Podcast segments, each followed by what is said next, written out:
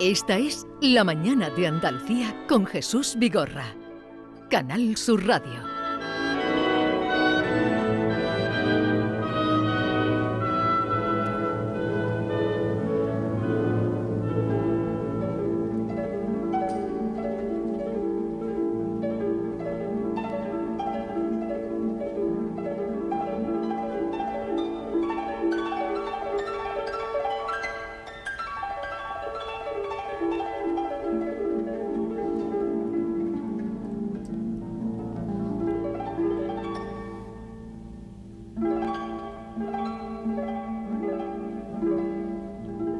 A ver si arranca el tempo de vals.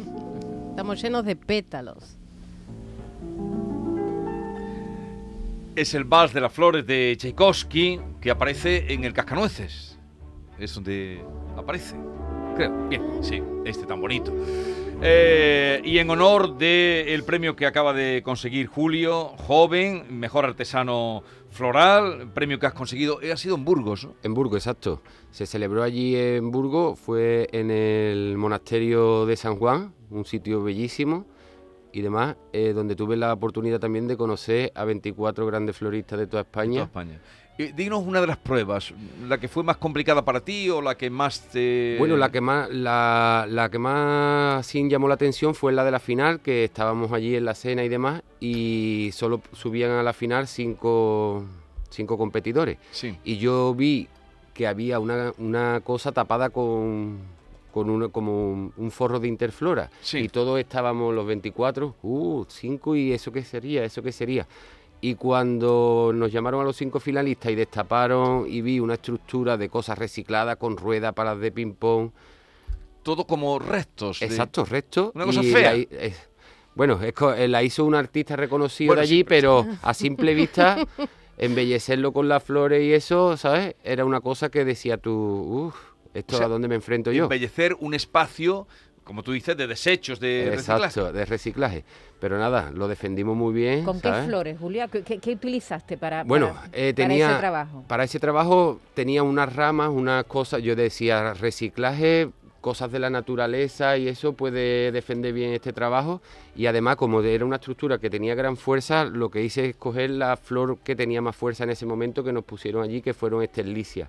Porque tú no elegías las flores. En un concurso de estos te dan las flores No, y tú no, te apañas. te, o- da- te dan un tiempo de materiales y un tiempo y tú te vas a la zona, lo determina tu composición, hace tu proyecto y te dan un tiempo para elegir el material.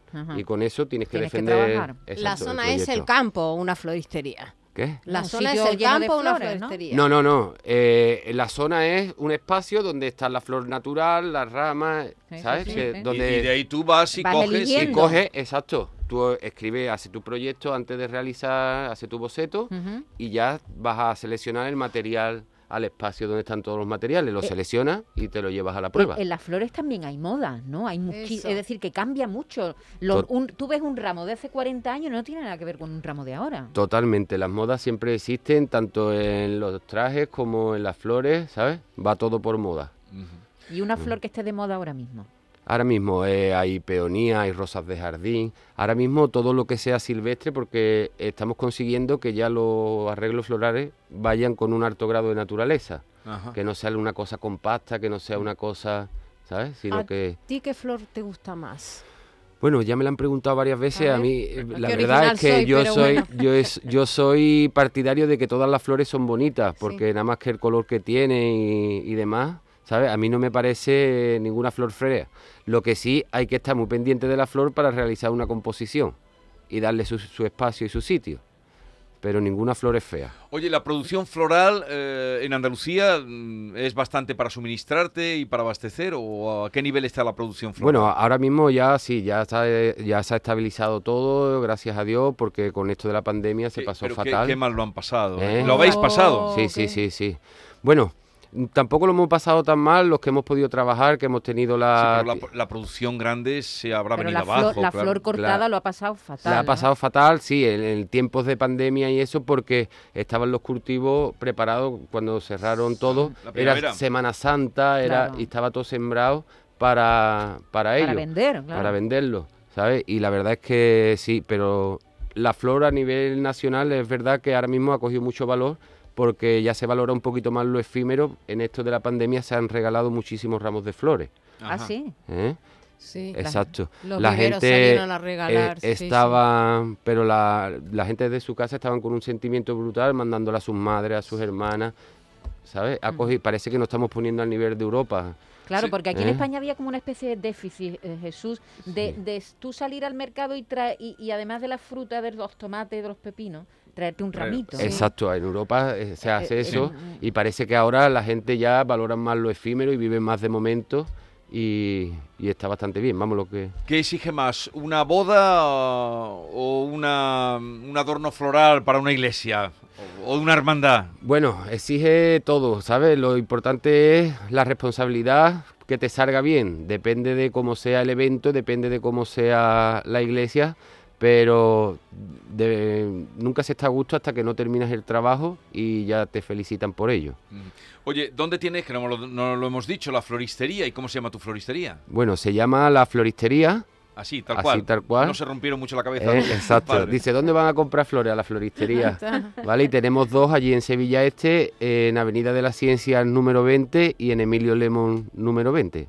¿Y se le pone igual de entusiasmo una corona de muerto, por ejemplo? Sí, también en nuestra floristería, eh, gracias a Dios, nos felicitan hasta por las coronas fúnebres porque no se hacen con pastas desagradables, sino que se hacen con unos ritmos y unas armonías muy bonitas porque pensamos que es una cosa desagradable y al ver tú un trabajo desagradable es doblemente desagradable, Mm. ¿sabes? Donde se hacen unas coronas y se hacen unas composiciones fúnebres, Sí, porque también eso se bonito. valora. Eso sí que es efímero, pero tiene también un valor Claro. para la vista. y- Exactamente. Y las coronas yo siempre son muy reacias a las personas y las coronas no es para el difunto, es para el familiar que cuando lo ve diga, mira, pues fulanito se ha acordado de mi padre o de mi madre o de, ¿sabes? Tienen un valor. Y tiene un valor, si tú haces una corona de impacto bonita, la familia la verdad es que lo, agradecen.